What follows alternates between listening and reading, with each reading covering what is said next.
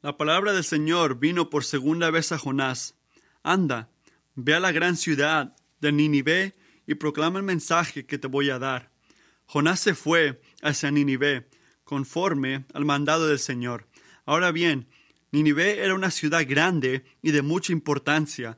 Jonás se fue internado en la ciudad y la recorrió todo un día, mientras proclamaba, Dentro de cuarenta días Nínive será destruida.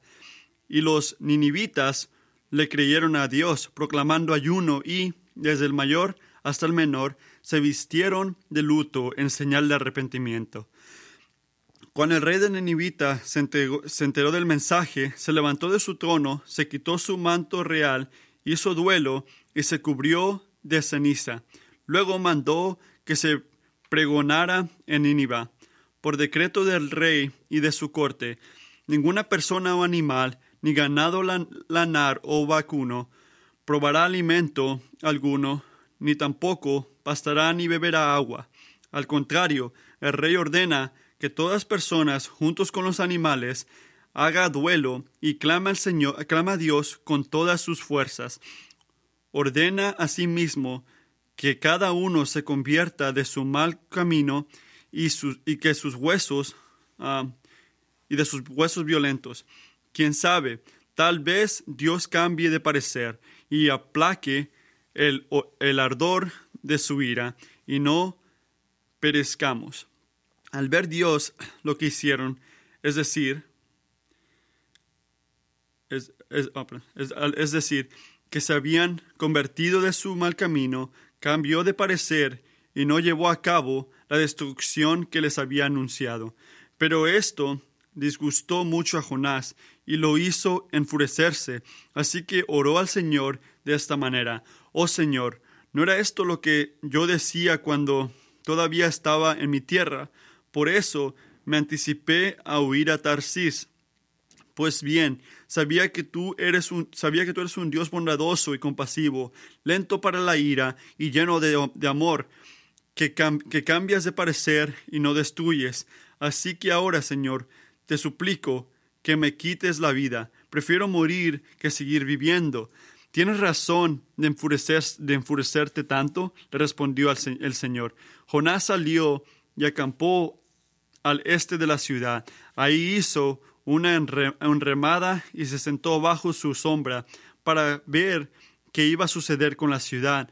Para aliviarlo, de su malestar, Dios el Señor dispuso una planta, la cual creció hasta cubrirle a Jonás la cabeza con su sombra.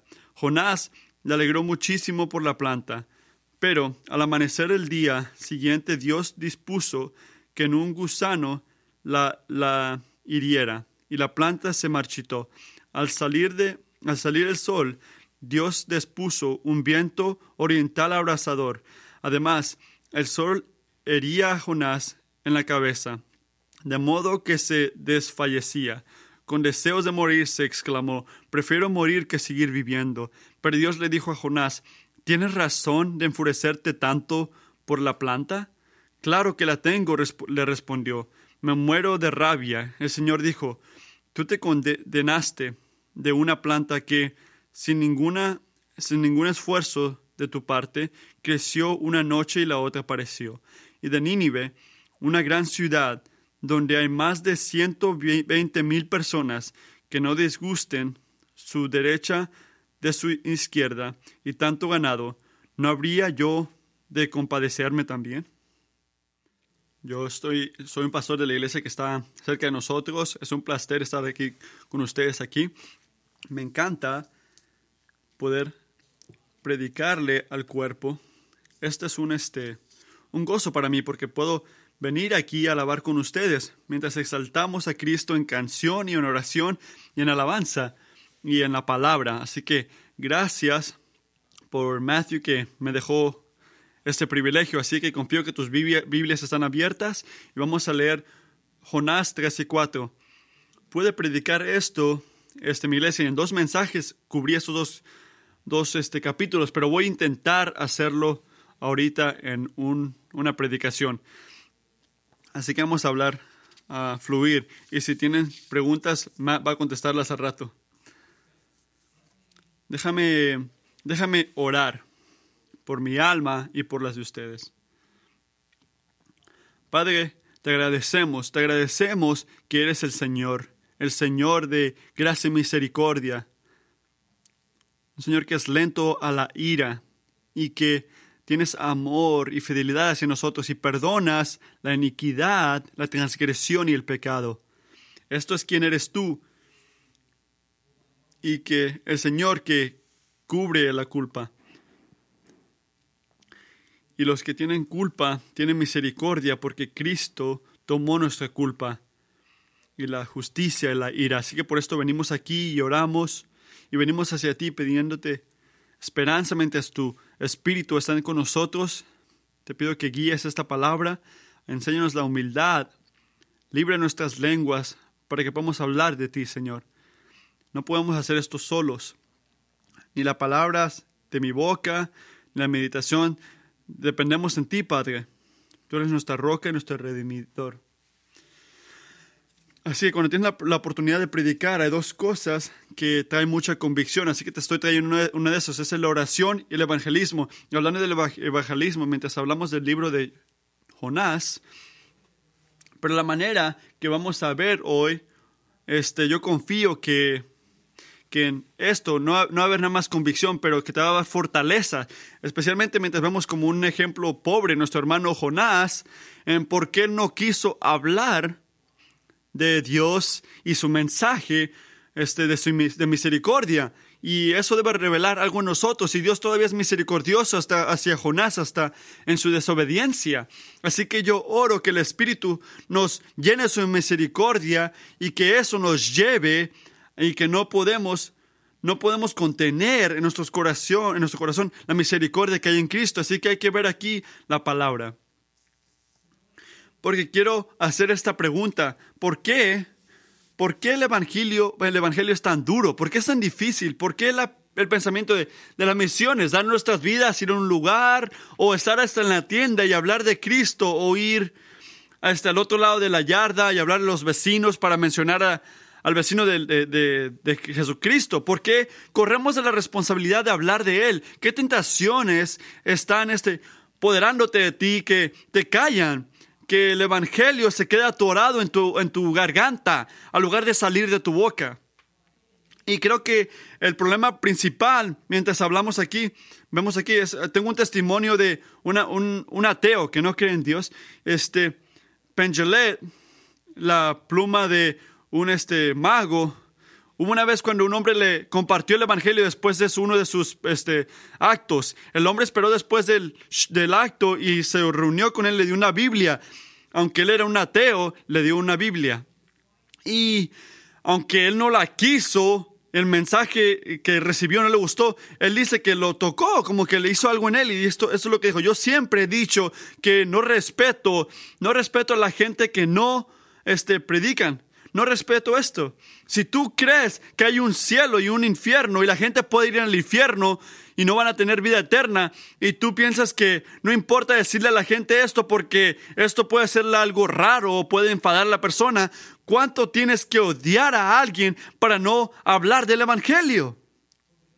Pero con este hombre, Penn dijo, yo, yo estuve calmado, yo fui honesto, estuve sano y después dijo esto, y me importó lo suficiente le, importé lo suficiente para predicarme y darme una Biblia. Le importé lo suficiente aunque supo que yo no creía en Dios. ¿Puede ser que no decimos nada porque no nos importa? O peor, que odiamos a nuestro vecino, que ni siquiera queremos hablar de ellos. Ah, mientras vemos estos versículos que estamos leyendo aquí es lo que vemos en Jonás, como él odiaba a los nenivitas. Y esto es porque él no quería hablar, no quería hablar por esas razones. Y lo que hace este libro es que le quita la máscara a Jonás, esta postura, esta perspectiva de que en la raíz de Jonás y de repente en tu silencio también de Cristo, es esto, es que eres egoísta. Y si podemos este, ver más profundamente, somos egoístas porque somos auto este, virtuosos.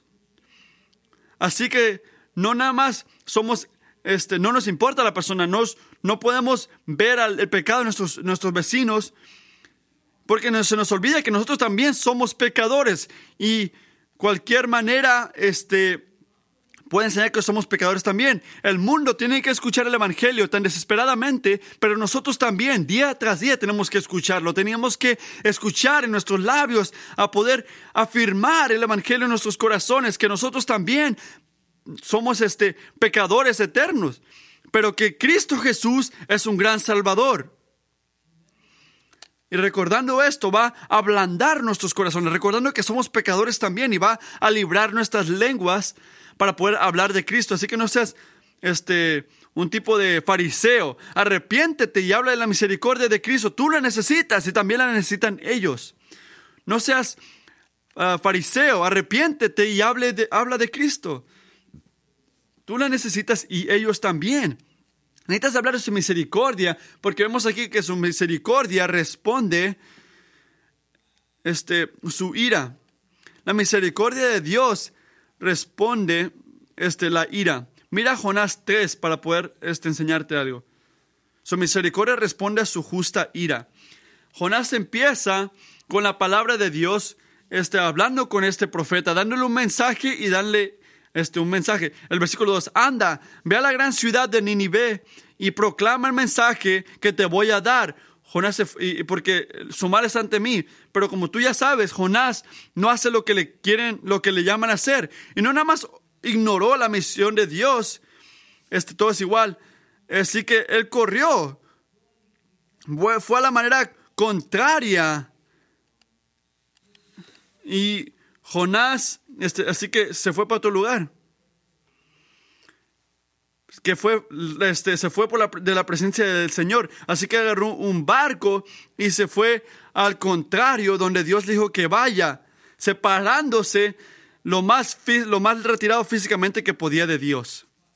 Pero Dios, pero Dios no estaba contento al dejar a su profeta correr. Así que en primer lugar, Dios puso una gran eh, tormenta en el barco de Jonás y esto hace que Jonás se caiga hacia el océano y ya en el océano, cayéndose a la, a la profundidad del océano y a la muerte, Jonás, este, en desesperación, le gritó al Señor en oración, lo llamó en oración, en, rescate, como puedes ver en capítulo 2, 7, dice, cuando dice esto, dice, cuando en mi, des, en mi desfallecía mi alma, del Señor me acordé y mi oración llegó hacia ti hasta tu santo templo. Él fue hacia el Señor porque sabía que no había otro lugar donde él podía ir, ir. Él estaba desesperado por misericordia y mientras él estaba en el estómago del pez, él recuerda la alabanza que dijo el Señor en Jonás 2.7. Pero yo, con voz de acción de gracia, te ofreceré sacrificios. Lo que prometí pagaré. La salvación es del Señor. Esto fue cuando, esto fue lo que encontró en el pez. Y esto no se trata de quién es Él, sino quién es Dios. Así que amén desesperado por la gracia, hasta en su gran rebelión, no, no, tiene derecho a la misericordia de Dios, pero está aquí sorprendido por la misericordia de Dios y él se regocija en esto, que Dios puede salvar a un profeta de corazón duro. Así que él responde con alabanza. Él, ve que el Señor es bueno y su gratitud y amor fresco y su misericordia lo lleva al arrepentimiento y a la obediencia. Y ahora llegamos al capítulo 3. Un, pecado, un pescado lo tira y la palabra del Señor viene y Jonás tiene otra oportunidad para ser obediente. Y lo que parece como una cosa increíble que, eh, que podemos ver, lo, lo torturoso, lo maligno que fueron esta gente, especialmente la manera que ellos trataron, los ninivitas trataron a la gente de Jonás. Pero este, se sorprende Jonás cuando él ve que se arrepienten. Mira el, el versículo 10. Al ver Dios lo que hicieron, es decir, que se habían convertido de su mal camino, cambió de parecer y no llevó a cabo la destrucción que les había anunciado. Jonás obedeció o predicó y esta gente maligna que torturaban se arrepintieron, se, cambiaron de parecer y su rey fue el que empezó y Dios fue misericordioso, que ya no hizo la cosa que les iba a hacer, el, castigo. Y esa es la misericordia. Ese es mi, mi final perfecto. Es una historia triste que tiene una conclusión misericordiosa. La, la misericordia de Dios es más grande que su ira aquí. Porque la gente se arrepiente. Y déjame parar por un segundo y poner esa pregunta, amigo. Tú te has arrepentido de tus pecados y has ido a Cristo. Te has arrepentido a buscar misericordia. Si todavía no estás en Cristo, la ira de Dios todavía está ante ti. Y Jesús no lo dice. Pero puedes encontrar misericordia en Él así, hasta en este segundo escuchando. Así que ahora, hermanos y hermanas, esta gran historia de la ira de Dios que ganó la misericordia, puedes este, verla una y otra vez, ah, mientras los pecadores aquí y el juicio que, que, tienen, que pueden encontrar misericordia en los pies de Cristo, puedes verlo una y otra vez hasta en este momento. Pero para ellos, al escuchar esto, ¿qué tiene que ocurrir? Para que ellos escuchen esto, ¿qué tienen que escuchar? Tenemos que hablar tenemos que hablar para que pueda hablar, haber arrepentimiento. Hasta con las malas noticias. Porque esto los va a llevar al único lugar donde pueden encontrar misericordia, como encontró Jonás aquí también. Y los ninivitas. Dios le ha dado este gran final a ti también, para que tú hables. Pero mi pregunta es, ¿tú vas a hablar? Porque es la única esperanza que tienen. Hablamos de su misericordia porque su misericordia sobrepasa su ira. Y también hablamos de su misericordia porque su misericordia calla nuestro, nuestro, nuestro fariseísmo, la ira de fariseo que tenemos.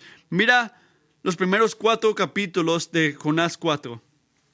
Perdón, los primeros cinco capítulos de Jonás 4. Predicó el Evangelio, la ciudad se arrepiente, el Señor les enseña misericordia, y si tú fueras Jonás, ¿cómo te sentirías? ¿Cómo te sentirías si, si tú hubieras llegado a un lugar que, este, que es maligno, la gente que te han maltratado a ti y a tu gente, y ni siquiera estás ahí un día y hay una, este, una renovación en esta gente, se arrepienten, caen a sus rodillas y lloran por misericordia con Dios. Toda esta este lugar que era tan maligno se arrepiente y se convierte bajo tu ministerio. ¿Qué mejor noticia puede existir que esto? Qué gozo y qué privilegio, ¿verdad? Pero así no se siente Jonás. Así no lo ve. Hay que ver versículo 1. Pero esto disgustó mucho a Jonás y lo hizo enfurecerse. Literalmente, esto se lee así en hebreo, que él estaba enojado por lo, por lo maligno. Algo más acá, eh, más directo, era la cosa, la cosa más maligna ante los ojos de Jonás, que esta gente se arrepintieron. Él no estaba gozoso que se arrepintieron, no estaba alegre que encontraron misericordia, él, misericordia, él estaba enojado, estaba furioso. Este, esto es lo que no quería que ocurriera. Y ahora llegamos a la respuesta en este libro, en el por qué, por qué Jonás al principio, no te dice al principio de este libro esto, el por qué él corrió. Por, la, la palabra viene y Jonás corre. ¿Por qué? Porque aquí está la respuesta. ¿Por qué corrió? ¿Por qué rebelió ante Dios? Así que en el, versículo 2, así que oró al Señor de esta manera, oh Señor, ¿no era esto lo que yo decía cuando todavía estaba en mi tierra? Por eso me anticipé a huir a Tarsis. ¿Por qué corrió de Dios? Porque esto es lo que no quería que ocurriera. No quería que esta gente brutal recibiera misericordia. No, que, no podía ver eso. Si Dios lo perdona, si Dios lo perdona, él, pensaba esto, no van a recibir qué? No van a recibir justicia que merecen, decía él. Él estaba enfurecido y no quería ver misericordia ante ellos. Pero ¿por qué Jonás estaba tan contra la misericordia? Especialmente con estos ninivitas. sabemos por la historia que eran malignos, que destruían a las víctimas, decoraban los palacios con fotos de su brutalidad. Y lo habían esas cosas tan malignas contra los israelitas, contra la gente de Jonás, sus abuelos, sus tíos, de repente sus propios padres han de haber pasado por las cosas malignas de los ninivitas. Y Jonás y sus israelitas han sentido lo maligno, el reino maligno de los ninivitas. Pero, nota lo que dice el texto de estos ninivitas, que eran malignos. Malignos de una manera que había como un, asco ante las, ante las narices de Dios cuando los miraba. Él dice, Jonás, este, ve y veas a los ninivitas, porque sus su, cosas malas han venido ante mí. Estos ninivitas eran malos hasta los huesos. De generación a generación tenían esa cosa maligna.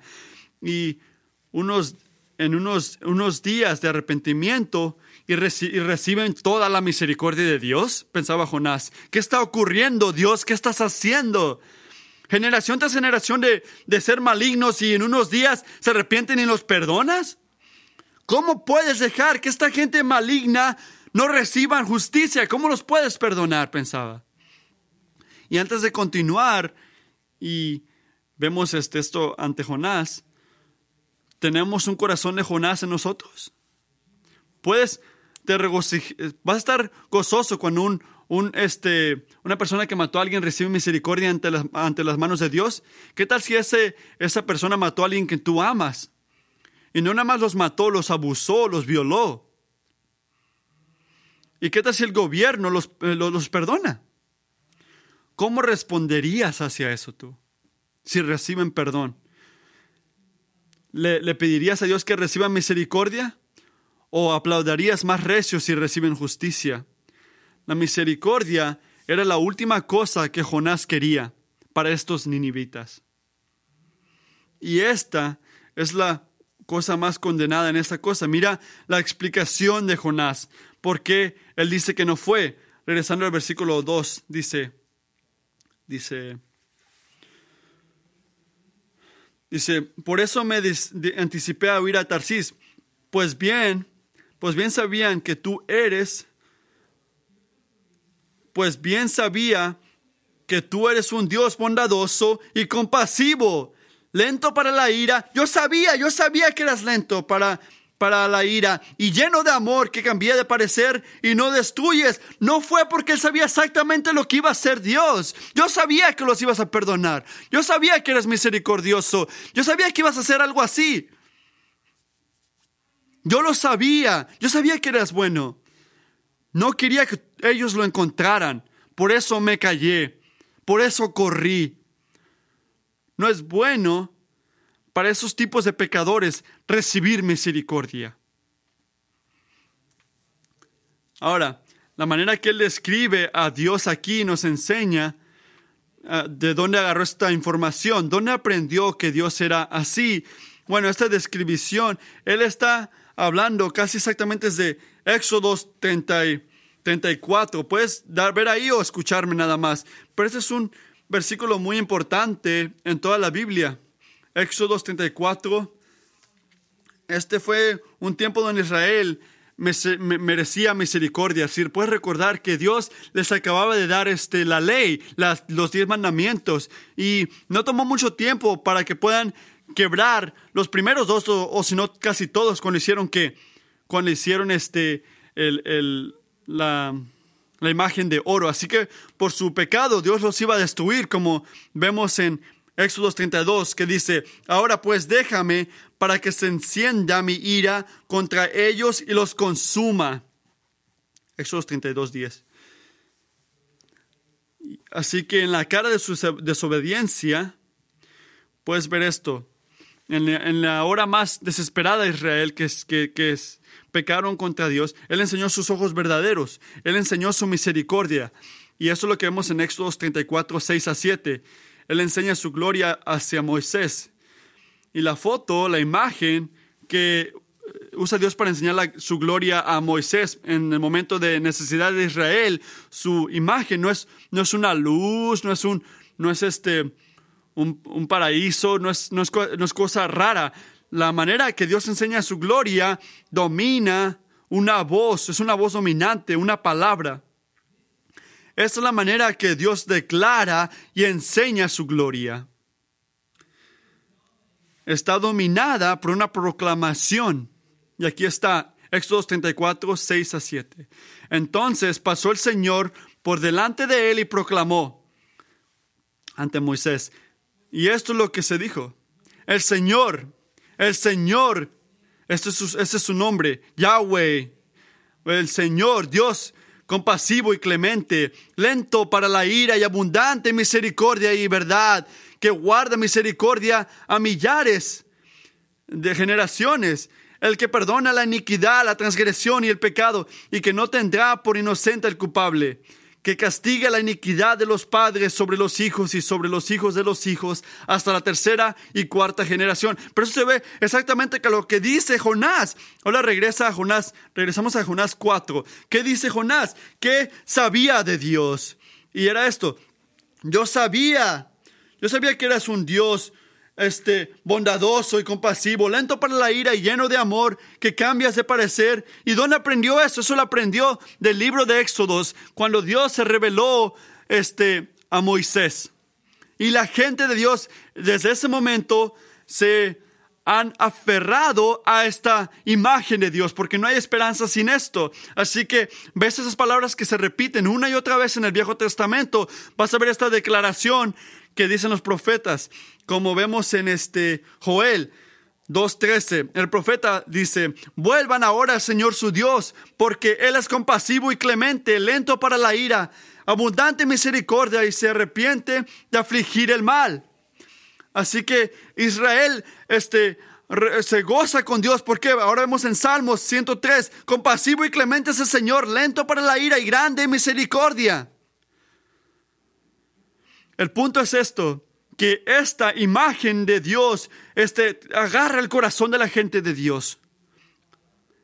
Era su esperanza de triunfo, mientras sus vidas siguen este, cayendo hacia, hacia, su pecado. Ven su pecado y una otra vez, pero recuerdan la imagen de Dios que Él es compasivo y perdona.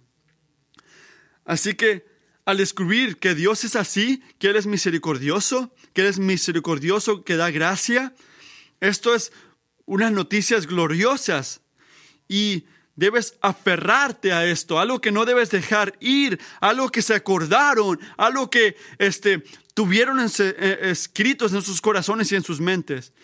Pero la gente de Dios pueden, pueden pensar que esto nada más es para mí, dice la gente de Dios. Nada más para mí.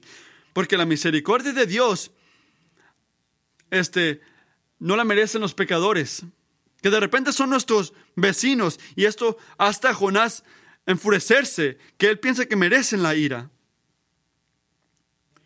Así que el versículo 3, así que ahora, Señor, te suplico que me quites la vida, prefiero morir que seguir viviendo, prefiero morir que vivir en un mundo que los pecadores como estos reciben misericordia, gracia, no lo puedo este, ver, Señor, me, me da, me, me enferma verlo.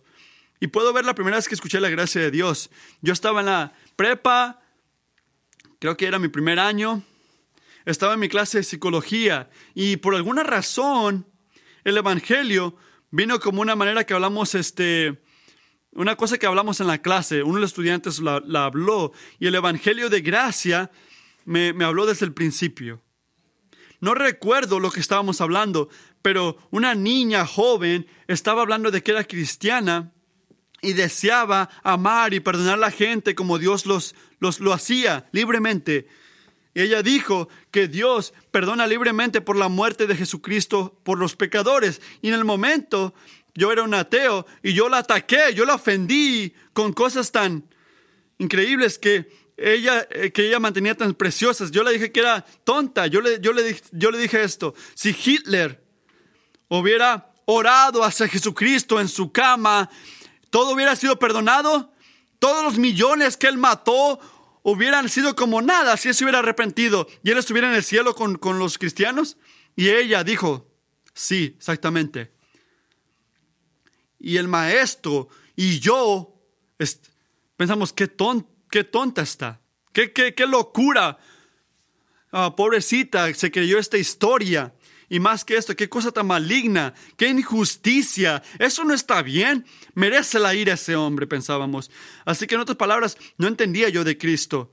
Y evidentemente no sabía lo, desesperado que yo lo necesitaba también, esa misericordia.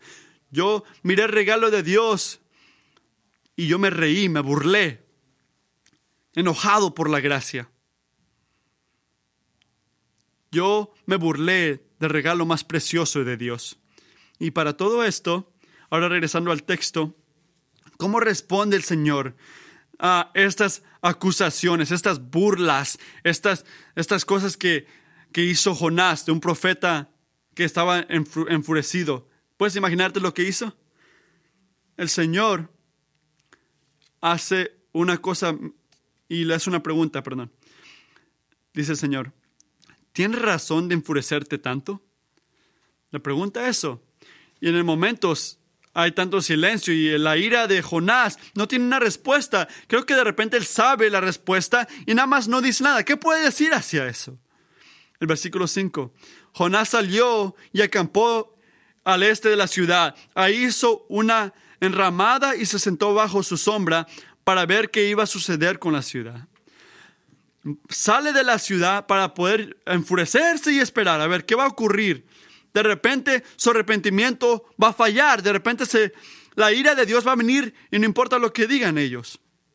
Y obviamente la tragedia de Jonás, de la ira, él desobedeció a Dios al darlos a los ninivitas la misericordia de Dios y estirado al mar está este, en el mar y en su momento de necesidad le pide misericordia a Dios y Dios le da gracia. Lo, sálvame Señor, sálvame y el Señor lo salvó. Hasta este profeta que debería de saber mejor y se regocijó en esto, en esa misericordia, esa gracia que le extendió Dios al salvarlo en ese momento.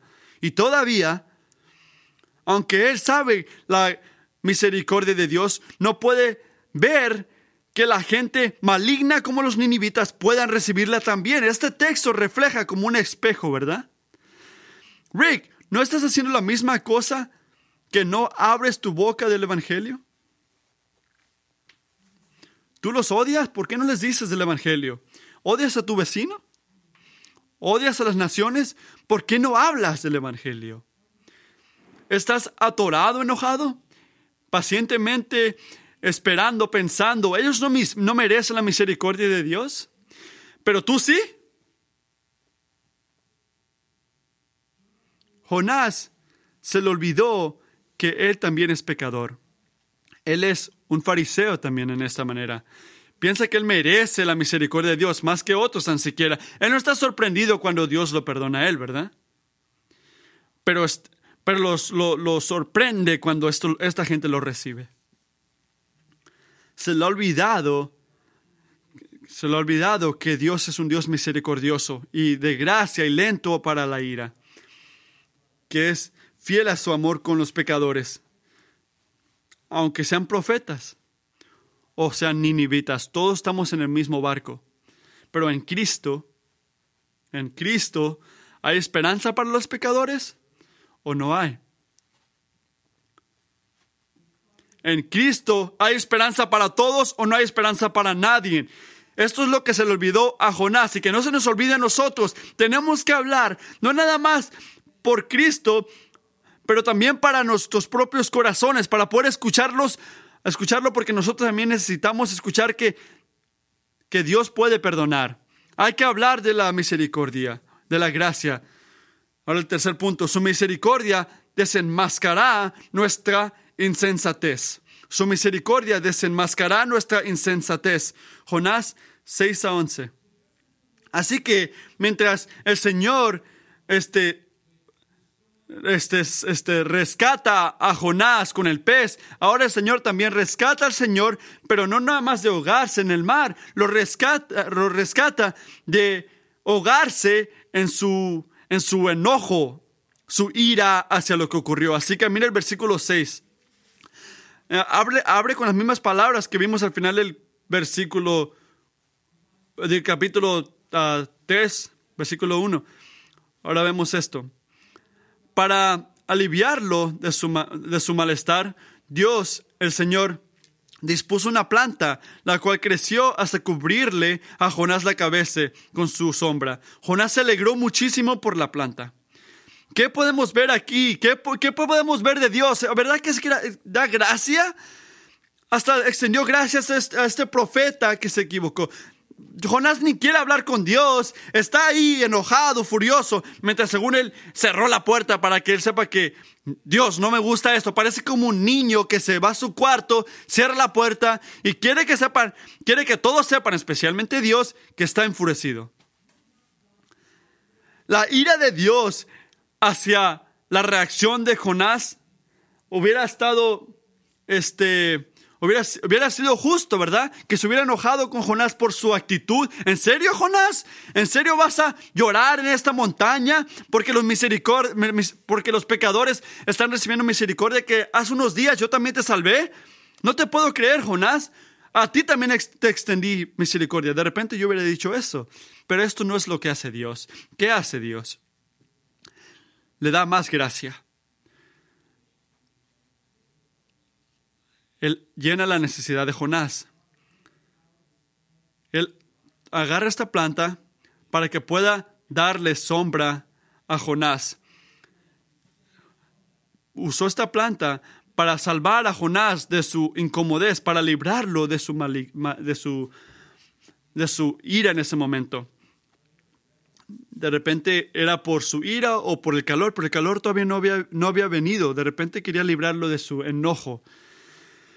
Dios lo mira exactamente donde está, su corazón duro y todo, y le da gracia, le da más gracia.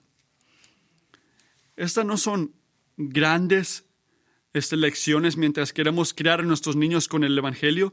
La disciplina es necesaria, clara, claro, pero hay más que una cosa para poder criar a nuestros niños. Dios a veces usa, este, usa planta, da, da sombra y a veces usa tormentas y todo viene de un amor hacia, hacia nosotros. Padres, tengan cuidado de no este, maltratar a tus niños. En el nombre de justicia y disciplina, no se les olvide de la, no se olviden de la gracia y la bondad. No es, no es una y el otro, no, son las dos cosas.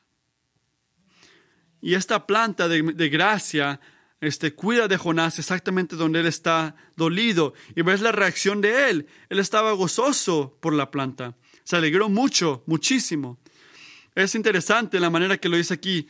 Este, él estaba enfurecido con Dios. Ahora, Jonás está gozoso con esta planta que Dios le dio. Estaba gozoso. Y ahora considera esto. ¿Qué parece ser este, la referencia de si Jonás está enojado o está alegre. ¿Qué lo hace enojado o alegre? Pero ¿quién? Es sí mismo. Está enfocado en sí mismo. Y esto es lo que quiere Dios de, programar de Jonás. Quiere enseñarle esto. Está doblando la creación para enseñarlo a mover el corazón egoísta de Jonás. Y así que al principio Dios, Dios, le quita la planta, versículo 7. Pero al amanecer del día siguiente Dios dispuso que un gran gusano la hiriera y la planta se marchitó. Al salir el, el sol, Dios dispuso un viento oriental abrasador.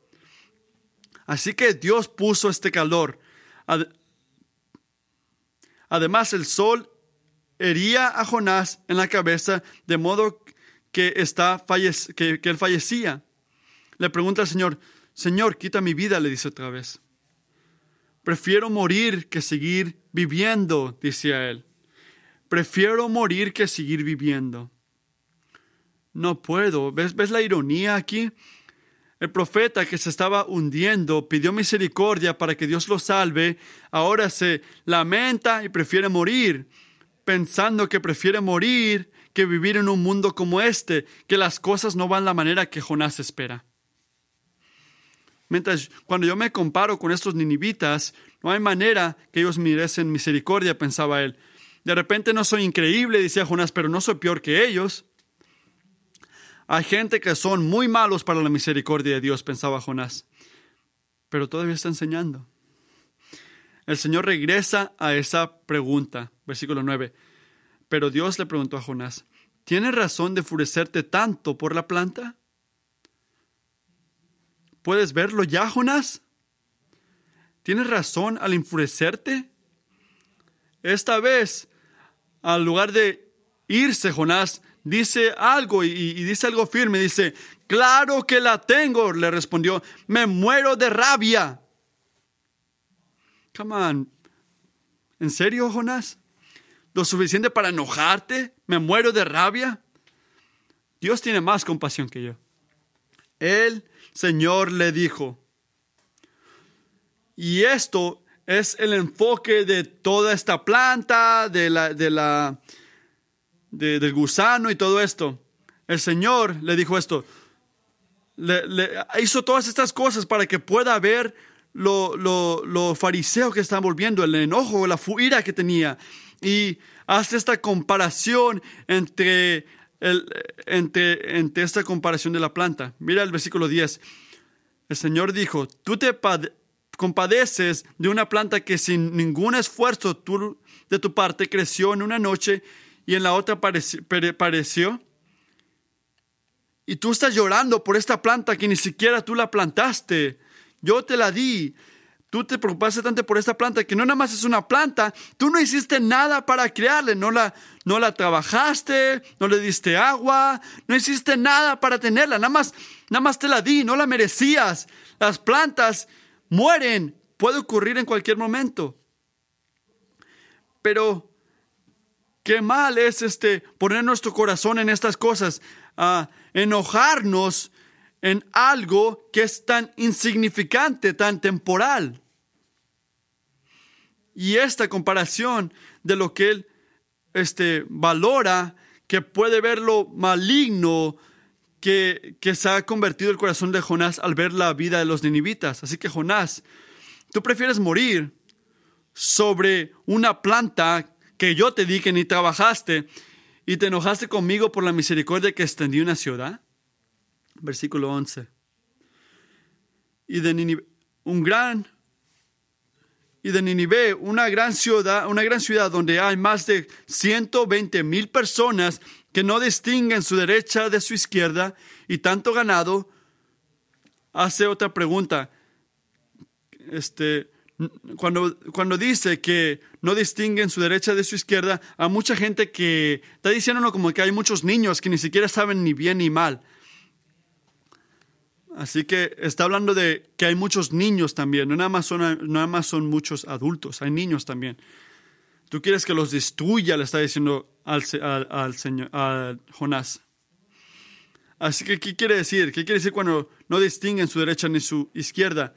Son niños y también, aunque sean adultos, son gente que no saben, no saben, están, están ciegos, no pueden distinguir lo bueno y lo malo, la izquierda, la derecha. Hay gente que están ahogados en, en pecado, que, que no saben ni lo que están haciendo, están ciegos hacia su pecado, no saben lo arriba de lo de abajo, están perdidos. Y ahora entiende de esto. Esta, esta, estar ciego así, esta cieguez, esta manera de estar ciego no, no los libra del juicio. Dios trajo un mensaje de destrucción, ¿verdad? Dios trajo un mensaje de destrucción. Su ignorancia espiritual no es una excusa. Pero Dios usa esa expresión para decirle algo a Jonás. ¿No puedes ver tu hipocresía? expone su, este, su, su pecado al enojarse este, tanto por, por la planta que le quitó Dios, que Dios, que este, él prefiere, está, está, está, más enojado por la planta que le quitaron que que quiten a estas miles de almas. Yo perdoné tu pecado, ¿por qué no puedo perdonarle a ellos? Su corazón estaba duro, no duro para morirse tan siquiera. Ahora es interesante mientras vemos el Nuevo Testamento ahora. Cuando estas palabras de la boca de Jonás, que él habló, cuando regresan al mensaje griego, al, lenguaje griego, es traducido así algo como yo he sufrido tanto hasta el punto de la muerte que los griegos pensaban de este contexto que no nada más era un enojo, era como una frustración, estaba triste de que fueron perdonados, estaba triste por la misericordia de Dios sobre los ninivitas. Y lo, y lo digo porque esto, esas son las palabras en los labios de nuestro Salvador cuando Él está en el jardín de Passevity. Cuando lo acaban de, de, de, este, de, dar hacia los militares, en Mateo, en Mateo 26, 37, 38 vemos lo que dice Jesús. Y tomando con él a Pedro y a los dos hijos de Zebedeo, comenzó a entristecerse y angustiarse. Entonces les dijo, mi alma está muy afligida hasta el punto de la muerte. Dijo lo que dijo Jonás. Exactamente las mismas palabras. Mi alma está muy afligida hasta el punto de la muerte. Y estas cosas comparadas, ¿verdad? Son tan diferentes. Jonás estaba triste por los pecadores malignos, fueron perdonados y recibieron misericordia. Jesús en el otro lado no estaba entristecido porque iban a recibir misericordia. Él estaba afligido porque él sabía que nunca iban a recibir misericordia al menos que él tomara esa copa. La copa de la ira de Dios. Así que él ora tres veces. La primera vez que tu voluntad se haga, regrese a dos, lo dice dos veces más. Pero ¿por qué él estaba, por qué estaba tan afligido? ¿Por qué estaba tan, tan este, triste hasta el punto de la muerte? Era esto. Estar en tus zapatos como un pecador ante un Dios santo, casi lo destruía al pensarlo. ¿Qué afligía a Jesús? Estar con pecado ante el Dios Santo. Esto es lo que llevó a Jesús a decir las palabras de Jonás, pero de una manera diferente. Mi alma está muy afligida hasta el punto de la muerte. Tú, por un segundo, puedes sentir la condena que ibas a tener fuera de Cristo. Y todavía agarrado por ese terror, la perspectiva de tomar esa copa obedeció. La tomó y consumió cada última gota para que toda su gente, por el resto, por todos sus pecados, nunca tuvieran que tomar esa copa. La tomó, la obedeció para que los malignos, los culpables y la gente que fallan a obedecer a Dios, nosotros puedes ver, podamos estar con Él y recibir misericordia. Pero tienes que ver que la necesitas.